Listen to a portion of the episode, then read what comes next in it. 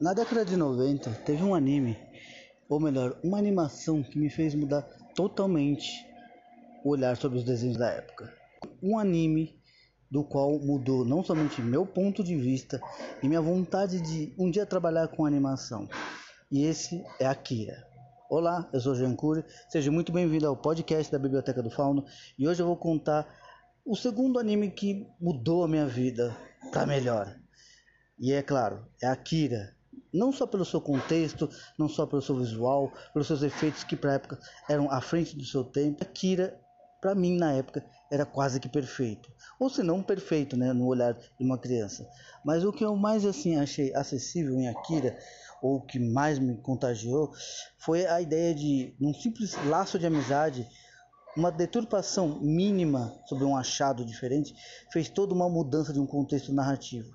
E é uma coisa que assim coliga muito a emoção e a empatia que você ganha pelos personagens.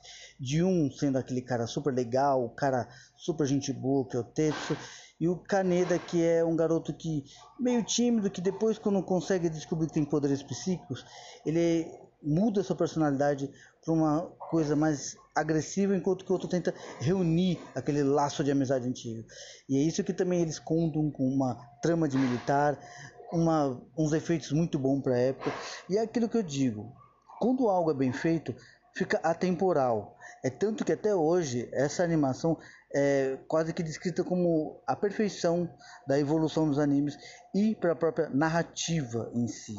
É muito bom assim ver que ele foi um, uma construção assim é, audiovisual assim que é atemporal, porque até hoje ainda vejo muita gente falar bem de Akira e mesmo para a época feita ainda é muito bonito. Por mais que tenha sido também remasterizado, há uma certa relutância para fazer um remake disso daí e uma certa necessidade de fazer uma adaptação para um filme que nunca sequer é, vamos dizer assim chega num contexto de falar, ah, vamos ou não vamos.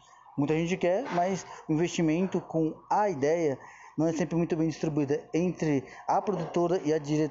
e a direção desse filme, como também seria o elenco, mas isso é uma coisa à parte. Para mim, Akira sempre vai ser um anime que é, criou assim fatores tanto para a cultura pop em geral, tanto japonesa dos games e até mesmo para norte-americana, que vê esse anime como uma obra-prima, como muitos outros que eu ainda vou falar.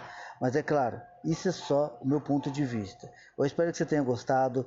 Se você achou legal, marca um gostei, né? Se não curtir, seja pela qual plataforma você esteja escutando. Se for Spotify, muito bom.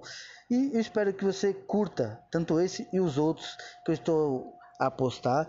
Eu espero que, assim, você também dê o seu parecer sobre qual é o seu ponto de vista sobre Akira. Você já assistiu? Você assistiu na época? Reassistiu de novo?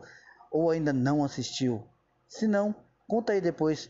Eu vou deixar um comentário à parte pelo Spotify e me deixa o seu parecer. Um abraço a todos, fiquem com saúde e já sabem, né? Muita coisa está por vir, então vamos se preparar para um conflito não somente lá da Europa, mas um conflito dos nossos desejos mais in intensos. Um abraço a todos e tudo de bom.